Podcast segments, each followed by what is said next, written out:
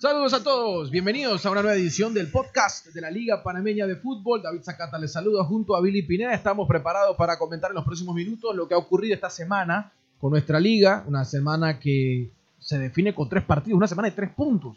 Y además también algunas de las situaciones que se han dado en nuestro torneo que nos dejan para el comentario. Siempre el agradecimiento a Rock and Pop que nos permite eh, las instalaciones para hacer este podcast en este estudio exclusivo para el podcast. ¿Cómo estás, Billy Pineda? Hola, David. Saludos a todos aquellos que nos escuchan como de costumbre en esta bien, en nuestro podcast que hemos estado llevando a lo largo de esta temporada Apertura 2018 de la Liga Panameña de Fútbol. Arranco porque el tiempo es corto, repasando los resultados que dejó la jornada número 14 que se disputó en semana, eh, arrancando el pasado martes 16.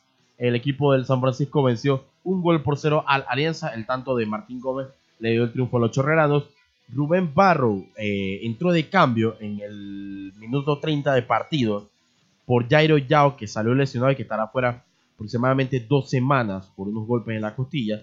Barrow entró de cambio en el primer tiempo y minutos después consiguió el único tanto para que el Sporting venciera 1 por 0 al Árabe Unido en el Cascarita Tapia, rompiendo así una racha de 22 partidos sin derrota para el Árabe, enfrentando al equipo académico eh, el dato lo proporcionaba el amigo Sergio Vale, eh, que sigue de cerca al Árabe Unido de Colón. Y realmente es sorprendente porque la última victoria del Sporting llegó en el torneo eh, de clausura de la temporada del año 2013, hace mucho tiempo atrás. El, el, día martes también, muy cerca al Cascarita, en el Rommel, el Tauro venció 3 por 0 al Santa Gema. arrancó con un gol muy temprano de Enrico Small.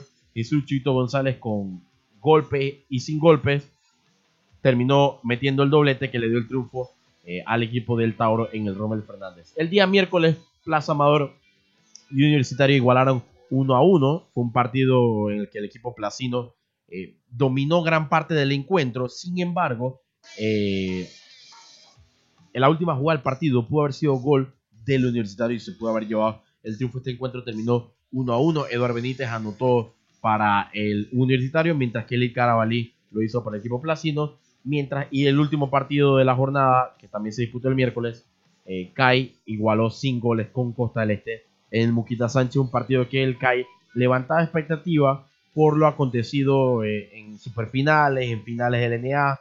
Eh, prácticamente era una hegemonía que tenía el equipo del CAI, que perdió la primera vuelta en la mesa ante el equipo de Costa del Este. Lo ganó en la cancha el CAI, lo ganó en la mesa Costa del Este. Exactamente, esos, fueron los resultados entonces de esta jornada número 14 que se disputó martes y miércoles por si usted no se enteró. Y con esto, Billy, eh, tenemos una tabla de posiciones que le da esperanza a algunos y que preocupa a otros. El Costa del Este llega a la suma de 25 puntos y está en lo más alto de la tabla. Curiosamente, en 14 fechas solo tiene una derrota, la de la primera jornada contra Santa Gema.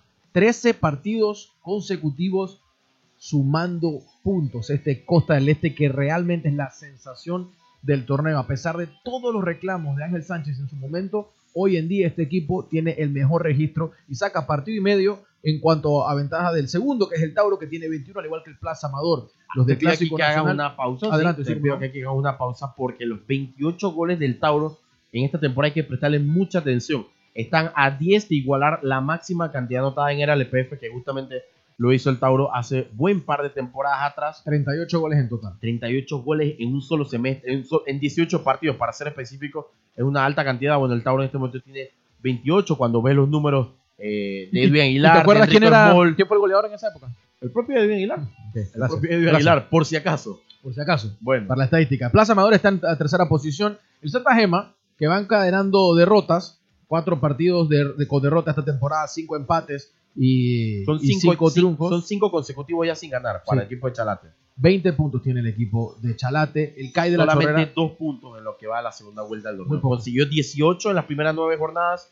Ya van 5 de la segunda vuelta, solamente ha sumado dos empates. Y ahí está lo interesante con ese número, porque hasta este momento CAI, San Francisco y Árabe tienen esos 18 puntos que logró sumar el Santa Gema en la primera vuelta. Quiero decir con esto que con los resultados que se pueden dar, y ya repasamos los partidos de fin de semana, el Santa Gema podría incluso hasta estar fuera del baile con una derrota. SAI, San Francisco y el Árabe tienen 18 puntos, Alianza 17, 14 tiene Universitario y Sporting tiene 13. Hoy en día, y con este nuevo formato, aún con los C clasificados, y si esto se acabara en este momento, Billy no se te cumpliría el sueño. Los cuatro grandes no estarían en la fiesta. No, al día de porque hoy- el Árabe Unido se quedaría por fuera. Por diferencia de goles. Tiene, una diferencia de menos cuatro, mientras que San Francisco tiene menos uno. Y el tema del enfrentamiento directo con el Tauro, que no será tarea nada sencilla. Yo creo que con esto podemos repasar la jornada número 15, que arranca este viernes justamente en Colón, porque el Deportivo Árabe Unido, vestido de morado para la ocasión, el fin de semana del Cristo Negro de Portobelo, recibirá al Tauro desde las 8 de la noche. Este partido va en señal de TV Max. Para el día sábado hay tres encuentros en el Muquita Sánchez y en señal de RPC Deportes. El Santa Gema Chalata se mide al Plaza Amador de Jorge Santos, ya con el regreso eh, de Valentín Pimentel, que ha estado que Estuvo con la gira asiática. en la gira asiática de la selección nacional. El universitario contará con la vuelta de Ricardo Pepe Ávila, que en el Maracaná. Sí, en el. Maracaná recibirán al equipo del CAI de la Chorrera y el Alianza se medirá entonces al Sporting. Eh, todos estos tres partidos del día sábado se disputarán a las 6 de la tarde. El domingo la jornada número 15 cierra con el encuentro entre Costa del Este y San Francisco. 6 de la tarde, Rommel Fernández, señal de cable onda Sport. La semana estuvo marcada, Billy, con eh, dos cosas. Y una acción y reacción sobre el mismo tema. Primero, la acción. Eduardo Benítez contra Chubito González el día en la jornada anterior. en la- no, hace dos jornadas porque la, En no, la número 13. el número 13, gracias. Sí. Eh, vemos al jugador Chubito González salir del estadio. Luego una foto que tú mismo publicabas con el ojo hinchado. eh, un- una posibilidad de un golpe más allá de, solamente el rostro. eh, y fueron varios días de comentarios. Hasta que comienza a salir el video, que creo que era de dominio público. Y comienza una campaña por parte del Tauro Fútbol Club ante esta situación.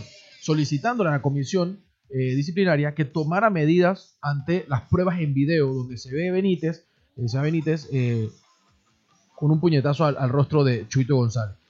Seguido a esto, la misma cuenta del Tauro comenzó a publicar otros videos, otras acciones que para ellos eran la razón por la cual se llegaba a ese, a ese punto. Y otras acciones de partido donde, donde hay un, digamos, un exceso de un exceso de, de fuerza al momento de pelear o disputar un balón.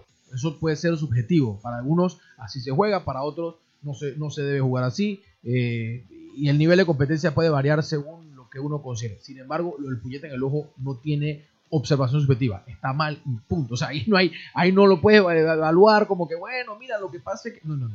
Un puñete en la cara en un partido de fútbol está totalmente fuera de lugar. Tres partidos de suspensión, Sí. 250 dólares de multa. Lo Te dije en el arranque Sí. del podcast que Eduard Benítez anotó el gol contra. Plaza Amador. Correcto. Correcto. Necesitamos que la actuación de los comités que son parte de la Federación Panameña de Fútbol actúen más rápido para evitar este tipo Pero en de este caso ahí podemos tener un- una, una discrepancia, claro. Y, y como hubo jornada a mitad de semana, se da esta situación. Eh, se veían obligados a actuar con, con una mayor velocidad. Pero si tengo que comparar y quizás pecar de conformista a lo que vimos en el inicio del torneo, la acción con Donaldo, de repente. con Donaldo y con Valentín y una serie de, de- de casos. Eh, y algunos donde no pasó nada, con Domínguez, por ejemplo. Eh, creo que la, la la acción o, la determinación de la comisión vino el tiempo de reacción está mejoró, mejorando. Mejoró. O sea, mejoró. En- entiéndase que hubo una jornada a mitad de semana y que a raíz de eso la dimensión es distinta porque dice, pero puedo jugar y anotó el gol. ¿Cómo se sentirá del Plaza? Claro, este, este muchacho estaba para ser suspendido. ¿Cuándo sabían de la suspensión? Después del partido, antes del partido, la publicaron antes, entonces... La ya- actuación de la comisión vino a partir de la presión ejercida por el Tauro o realmente van a tomar esta sana práctica de revisar videos. yo entiendo. Porque, que ojo, si hay también hay que aclarar que este partido no estaba en televisión. Era un partido transmitido en Metcongo, Pero hay, hay evidencia. que es parte de la iniciativa que están tomando las televisoras para esta... La palabra fue evidencia fílmica. Si miras el, el- el escrito de... Me llamó la atención eso, la evidencia fílmica. De acuerdo con las vistas fílmicas Vistas fílmicas, gracias. vistas del fílmicas. partido entre Universitario y Tauro. Yo creo que, yo creo que hay que aprovechar las herramientas que, que tenga la LPF y la FEPAPUTA a disposición para tomar esta decisión. Y- y- Y, ha generado todo tipo de comentarios, porque realmente hay mucha gente que se molesta porque Chuito González suele en ocasiones Y lo exagerar. reconoce, Y y, lo él lo reconoce reconoce, lo en reconoció. el post partido contra Santa Gema a mitad de semana. Así se lo decía la compañera Memphis, decía, sí, yo sé que a veces yo exagero, que me tiro cuando de repente no, me, no ha sido una falta, digamos, de consideración, eh, y es algo que él tiene que trabajar, pero ojo, él y todos, o sea, Hay que proteger al talentoso, porque Los eso es lo que trae a la liga. los futbolistas de nuestra liga tienen que ofrecer espectáculo. Sí, Los talentosos haciendo lo que saben hacer y Chuito y no exagerando sus reacciones. Y los defensores no cayendo en eh, esta muestra notable de incapacidad o de, o de, de- de- De limitación, digamos. de limitación y medirse o buscar otras alternativas para detener. Oh, a Chuito le pegan en todos los partidos, no solamente Benito. O sea, yo, eh, yo me acuerdo de un partido que salió con la boca rota. Pero hay jugadores que le pegan también y no solamente Chuito. Mira el caso de Jairo Yao, termina saliendo También. por un golpe. Vimos el caso de. Bueno, pero es que mira, vimos el caso de Manuel Torres y, y- y Miguel. Me acaba escapar el nombre. San Francisco, el derby. Miguelito. Se me acaba de escapar el nombre, ayúdame. Manuel, Manuel, Manuel. Manuel Vargas. Manuel Vargas. Manuel Vargas, sí, sí, Manuel disculpa. Manuel Vargas. Eh, Una, una falta muy fuerte Sí, que eventualmente termina en la acción del gol y es en casualmente. Cholo Torres. sí, totalmente. Cholo Torres el que está en esa acción. que Pero pedían la no tarjeta hubo acción de roja. oficio. No hubo una acción de oficio por parte del árbitro Entonces, de ese si partido. Tauro hizo las cosas de manera correcta, entonces es una práctica que debe ser. eh, Yo, debe yo ser- quiero, yo quiero ver cuál es la reacción ahora de los otros nueve equipos. Si van a ejercer presión a través de sus redes sociales a que la, la comisión arbitral o de disciplina tome notas sobre las agresiones que no entran dentro de un pie de más. o un acto, o, o sea, un acto arbitral. Exacto. O sea, que el árbitro no toma una decisión, pero hubo algo, pero es que fue muy evidente. El chichón en el ojo de, de Chuito, que luego al par de días termina jugando nuevamente y se da un banquete con Santa Gema con dos golazos espectaculares. Termina siendo el jugador de la semana, incluso luego de todo esto. O sea que por el doblete anotado en la fecha Sí, 14. Chuito, Chuito es, un, un jugador que es espectacular. Hablábamos a mitad de semana y decíamos que quizás ha llegado, que ojo, ha estado también hace mucho tiempo en la liga. No es que ahora estamos descubriendo a Chuito, pero ha llenado el espacio que en su momento dejó un, Ender del Bárcenas, que era un distinto, un diferente, que te daba algo más, suspicacia. Era, era eh, un jugador que, que llamaba la atención para ir a la cancha. Hoy en día Chuito cumple con ese rol. Bueno, yo estaba revisando, eh, solamente para, para añadir la estadística, yo estaba revisando los jugadores de la semana hasta la jornada número 14. La tabla la lidera Tauro con cuatro futbolistas. Dos ocasiones fue para Edwin Aguilar, una para Enrico Small y ahora recientemente una para Jesús Chuito González. Le siguen Costa Este y Santa Gema, cada uno con dos. Solamente para, para añadir la estadística, estadística. cómo se maneja eh, este tema de la elección, me llama mucho la atención porque es raro que surja un volante o un defensor, pero ha pasado. Lo que no he visto hasta el momento es un portero. portero.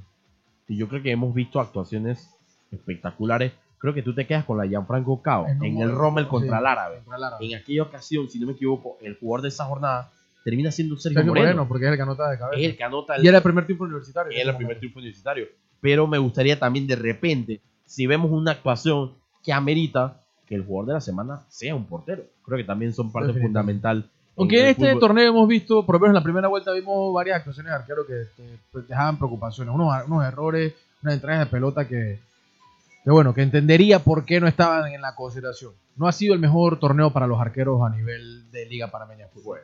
Nos vamos por hoy, eh, Billy Pineda, gracias a todos por su sintonía, nuevamente gracias a Rock and Pop que nos permite los estudios para efectuar este podcast. Síganos en nuestras redes sociales, arroba David Zacata, mi persona, arroba Billy Pineda PA, Twitter e Instagram. Y síganos también en arroba Rock and Pop 1065 para la música, el deporte y todo lo demás. Gracias por su sintonía, estaremos de vuelta la próxima semana.